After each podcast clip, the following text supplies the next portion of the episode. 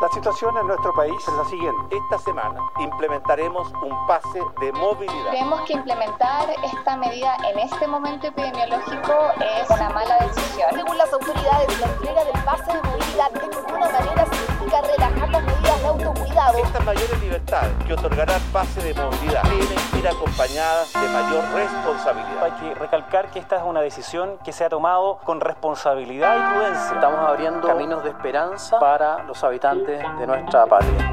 Desde la sala de redacción de La Tercera, esto es Crónica Estéreo. Cada historia tiene un sonido. Soy Francisco Aravena. Bienvenidos.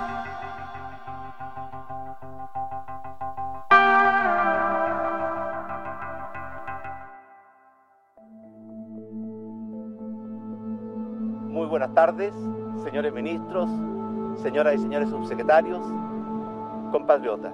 La idea venía planteándose desde hacía unas semanas y la tarde del pasado domingo el presidente Sebastián Piñera la transformó en realidad.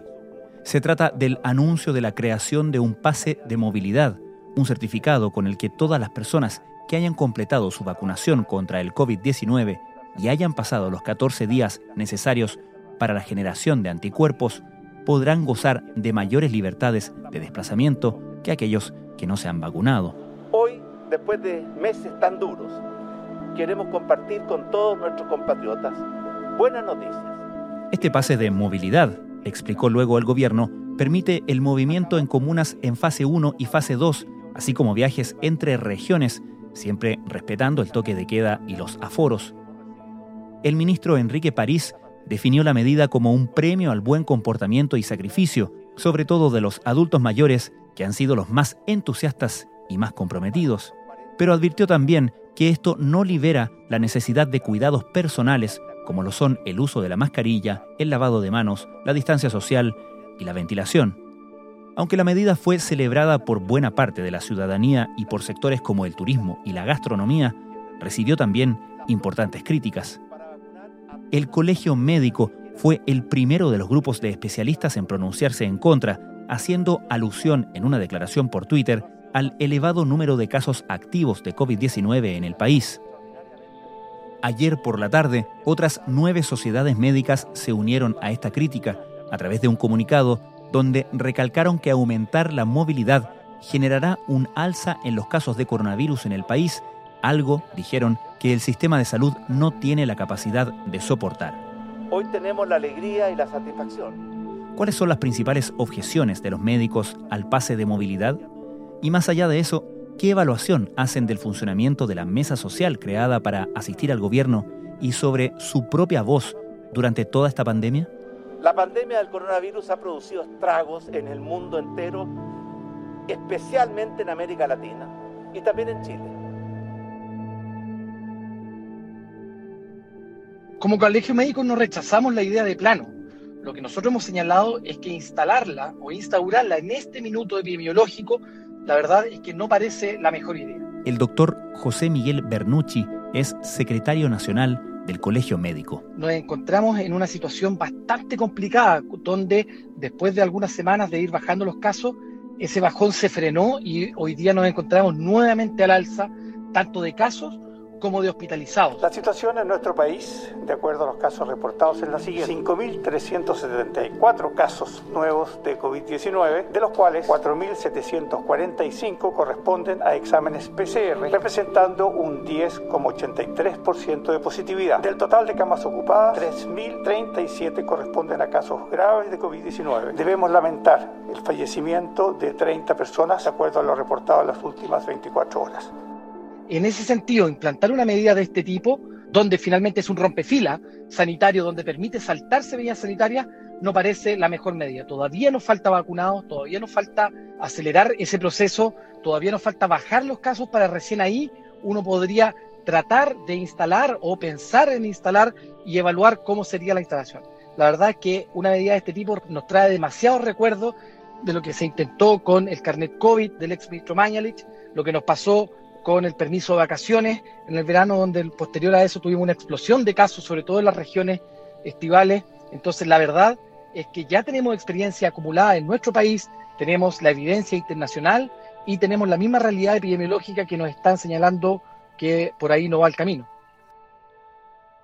Ahora, esta idea se ha ido, y en esta pasada particularmente, no solamente la, históricamente, sino que en esta ocasión, esta idea se ha venido deslizando, preguntando en las conferencias de prensa, se dijo incluso hace varios días que, por ejemplo, el ministro París ha dicho, eh, le estamos presentando los antecedentes al presidente, el presidente va a decidir, en fin, da la impresión de que ha habido un momento de, por decirlo así, intercambio de opiniones. ¿En ningún momento ha sido esa conversación con el colegio médico o con la mesa social?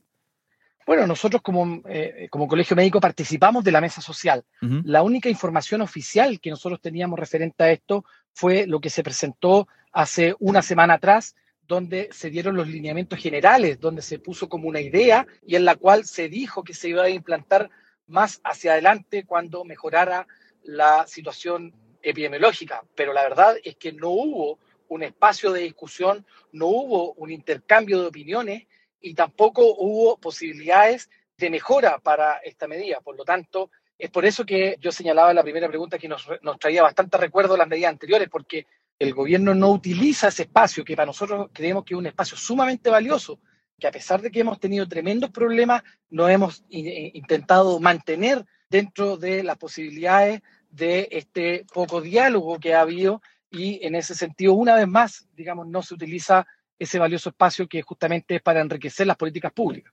Y en general, ¿cuáles creen ustedes que son las condiciones en las que sí se podría trabajar una idea como esta?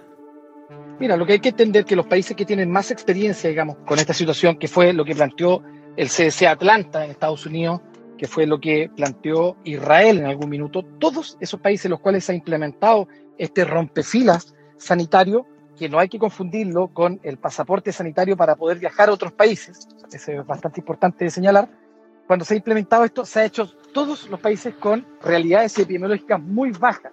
Estamos hablando de no más allá, comparado con nuestro país, de 300 a 400 casos diarios. Nosotros estamos bordeando los 7.000 y con posibilidad de seguir subiendo, según el, el último informe de la Universidad de Chile. Entonces, en ese sentido, el mayor efecto de la vacuna, al parecer, más que bajar los casos, la vacuna mantiene bajo los casos cuando ya se ha logrado esa situación epidemiológica que lamentablemente no es nuestro caso. ¿Y cuál es nuestro caso? ¿Qué lectura hacen ustedes de la situación en la que nos encontramos actualmente en función de la pandemia? Bueno, la verdad es que nosotros hemos trabajado con varios números públicos, el doctor Mauricio Canals de la Universidad de Chile. En ese sentido, el doctor Canals, la verdad se quedó un poco corto para las proyecciones que habían para la mega elección de, hace un par de semanas atrás, pero él está señalando que probablemente de aquí a una semana, 10 días máximo, nos vamos a estar bordeando los 8.000 casos diarios. Lo más preocupante de eso es que hemos logrado centrar la curva de número de casos de hospitalizaciones y requerimientos UCI. Lo que nosotros esperamos con la vacuna es que esta curva se separe. Quiere decir que a pesar de que haya más casos, las hospitalizaciones y los ingresos a unidades de pacientes críticos vayan disminuyendo.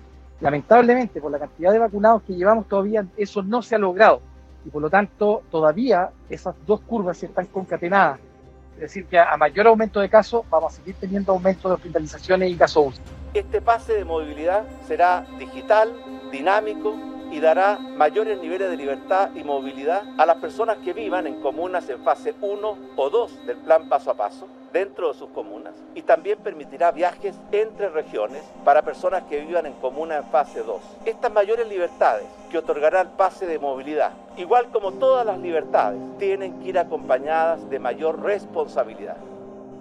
Y ahora cuando el presidente ya ha anunciado este pase, cuando la subsecretaria ya ha dado detalles sobre el funcionamiento del pase, cuando ustedes han dado a conocer públicamente su opinión en contra de esta medida y cuando el propio ministro del Interior ayer dijo que la conversación con la mesa social se tendría en su momento, es decir, después. ¿Qué esperan ustedes que pase en esa conversación cuando las decisiones parecen ya estar tomadas y la política echada a andar? Bueno, la verdad lo primero es que nosotros vamos a, a solicitar explicaciones en realidad de cuál fue el tono de las declaraciones del presidente de la República en el sentido de que había señalado que esto ya estaba todo discutido y conversado. Lo segundo es que una vez más vamos a, abrir el espacio para que de verdad podamos discutir, hacer mejoras y en ese sentido eh, poder aportar hacia las propuestas que tiene el Ejecutivo u otras que pudieran aparecer en ese mismo espacio. Lo tercero es que también esperamos llevar el parecer de la sociedad científica. Nosotros el día de ayer a última hora hemos sacado una declaración con más de 10 sociedades científicas, las cuales por su diversa expertise no están de acuerdo con esta medida. Entonces, la verdad es que esto no es una, una postura política del colegio que quiera ir en contra del gobierno, esto es más bien la evidencia o, o la demostración de la evidencia y de la expertise que hay del área sobre un parecer, sobre todo en este momento epidemiológico. Vamos a mostrar algunas gráficas que nos van a permitir entender con mucho más detalle cada uno de estos puntos. ¿Qué evaluación hacen ustedes como colegio en general de cómo ha funcionado o no esta instancia de la mesa social?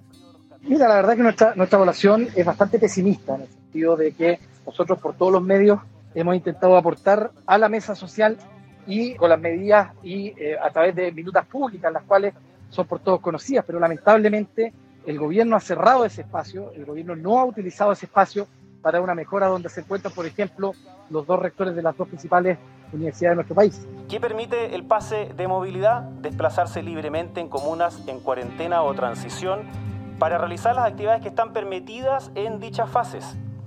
¿Y qué evaluación hacen ustedes de la relación que han tenido particularmente con salud como colegio médico? ¿Ha variado eso en el tiempo? Bueno, la verdad que ha sido una, una, una relación que ha sido bastante variable en el tiempo. Para nadie es un misterio que nuestra relación con el exministro Mañalich no era buena y que esta mejoró sustancialmente con la llegada del ministro París.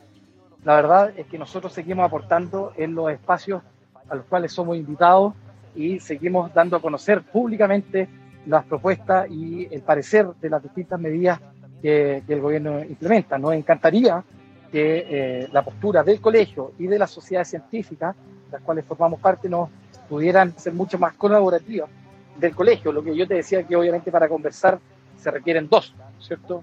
Y obviamente el, el, el, esa conversación no ha sido todo lo fluida, no porque el colegio no lo quiera. Es un pase único. Al ser escaneado, arroja si que una persona está habilitada o no está habilitada y entrará en vigor este miércoles 26 de mayo del 2021. Muchas gracias. Doctor Bernucci, cuando ya hemos pasado el año de emergencia sanitaria y las emergencias se mantienen, por supuesto, eh, igual de todas maneras ya se han hecho distintas evaluaciones y en ese sentido quería preguntarle usted y ustedes como directiva del colegio médico, ¿qué evaluación hacen del propio rol que han jugado ustedes mismos en esta emergencia, en el manejo tanto de la comunicación como de la interacción con las autoridades? No, bueno, o sea, la primera evaluación que podemos hacer es que eh, esta mesa directiva, que es, la, que, que es la que cabeza el colegio actualmente, uno de los principales objetivos cuando asumimos hace cuatro años atrás, o sea, esto no está relacionado con la, con la pandemia, sino el objetivo era que el colegio médico pudiera retomar su rol sanitario. La historia del sistema de salud de Chile va encadenado a la historia del colegio médico y las grandes reformas de salud que ha enfrentado nuestro país en su mayoría se han hecho con la opinión y con el aporte del colegio médico. En ese sentido, nosotros sentíamos que el, sentimos que el, el, gremio había estado bastante alejado en las últimas décadas, principalmente durante eh, los años 2000, de las preocupaciones no solamente de los médicos, sino del país. Y en ese sentido nosotros creemos que tal como fue nuestra actuación durante el estallido social, tal como han sido los aportes en distintas políticas públicas de financiamiento, de reestructuración del sistema de salud, hoy en día también podemos decir que hemos hecho un aporte en la pandemia. Ahora, esa es una forma de verlo. La otra forma de verlo es que lamentablemente nuestras propuestas lamentablemente no han logrado calar lo suficiente las autoridades para hacer modificaciones sustanciales y que sean de protección para la población. Así que en ese sentido, obviamente, también tenemos una mirada crítica sobre el propio actual. ¿Y qué evaluación hacen particularmente del hecho de que el liderazgo del colegio médico, partiendo naturalmente por la doctora Siches, que actualmente está en su postnatal, ¿no? pero que históricamente durante toda esta pandemia ha sido una voz bastante protagónica a la hora de manifestar no solamente las opiniones del colegio médico, sino que en muchos sentidos también hacer un contrapunto con la autoridad. Y eso ha redundado en que el liderazgo del colegio médico también tiene una voz más política, o una lectura por lo menos más política. ¿Eso es algo que buscaban, que es beneficioso, que es inevitable, que de alguna manera hace ruido? Yo creo que efectivamente es una de las grandes amenazas, eh, tanto a la doctora Siches como a mí y a otros dirigentes del colegio. Nos ha tocado discutir, digamos, que nosotros no estamos aquí por, por un cargo político, a muchos se nos dijo que íbamos a ser constituyentes, a otros se nos dijo que íbamos a ser candidatos a diputados, pero la verdad es que eh, nada de eso, digamos, se acerca a lo que nosotros estamos buscando como colegio médico, eh, por lo menos de la mesa directiva, digamos, todos nos mantenemos dentro de la dirigencia porque esperamos que obviamente esta situación cambie por la, por la población. Acá lo que sí es que muchos somos amantes de las políticas públicas más que de la política contingente en sí. El riesgo de tomar medidas equivocadas es aumentar aún más los contagios y eso significa muertes, significa más colapso del sistema hospitalario, significa más hospitalizaciones y creemos que no es la primera vez que tomamos decisiones equivocadas. Y solamente, eh, bueno, poder agregar que obviamente todo esto se da en un contexto en que muchas veces el gobierno, malentendiendo el mensaje que quiere transmitir el colegio, y ahí también nosotros nos podemos hacer responsables de la forma en que enviamos el mensaje, muchas veces ha tomado las críticas técnicas que tienen que ver con la evidencia sanitaria, digamos, con la opinión de expertos, como una crítica política. Y eso lamentablemente ha enturbiado el debate. Todas estas medidas que son equivocadas y que no son avaladas por los expertos generan aumentos en los contagios que al final del día son muertes evitables que como país podríamos tomar mejores decisiones para evitarlas. Doctor, otro tema que ha estado sobre la mesa tiene que ver con la extensión del estado de emergencia, particularmente la medida del toque de queda. En otros momentos el colegio ha estado a favor de la mantención de estas medidas de restricción, justamente para frenar la pandemia, los contagios. ¿Qué opinión tienen ahora, en este minuto, sobre esa medida? Lo que permite, por ejemplo, dictar muchas de las medidas sanitarias que son necesarias en algunos momentos, como son, por ejemplo, el ordenar al eh, mundo privado, por ejemplo, que tenga que adscribirse a la red pública, las mismas cuarentenas, todo ese andamiaje, la verdad es que va inserto en el estado de excepción constitucional. La verdad es que aunque uno pueda no estar de acuerdo, por ejemplo, con el, con el toque de queda, y efectivamente una medida que es muy discutible si en realidad es sanitaria o no, principalmente porque un toque de queda único, nacional, de horario único, no entrega un mayor control sanitario, pero la verdad es que si es que no se dicta, si no hay cambios legales de crear, por ejemplo, una ley COVID que permita estar cuarentena o hacerse parte del sistema privado sin el estado constitucional, la verdad es que va a ser muy, muy complicado esa faceta. Pero uno podría pensar que si uno se fija solamente en el tema de detener los contagios, el evitar que la gente haga vida nocturna, que vaya, no sé, a restaurantes, a bares, que probablemente se vea en situaciones donde es más difícil o imposible mantener la correspondiente distancia social, donde se habla fuerte, por lo tanto se emite más, se escupe más, desde el punto de vista de justamente restringir los contagios, ¿parece tener sentido o no? No, es que por eso te digo, el, toque de queda podría tener algún valor si uno evalúa cómo esto puede evitar contagios, sobre todo por reuniones sociales, y en ese sentido podría tener algún valor. Ahora, ese valor está dado por la realidad epidemiológica, o sea, la posibilidad de contagiarse, si es que yo tengo un bajo número de circulación viral, podría plantearse relajar ciertas medidas, como por ejemplo el toque de queda, acortarlo o derechamente sacarlo, pero obviamente si la realidad epidemiológica está mala, con mucha recirculación viral, la verdad es que pareciera se hace necesario. Entonces, a eso nosotros nos referimos con que la regulación del toque de queda tiene que ver con que un toque de queda único, nacional, que la verdad es que no tiene diferencia entre realidad epidemiológica por regiones, no tiene ni una lógica sanitaria. Doctor José Miguel Bernucci, muchas gracias. A ti, Francisco.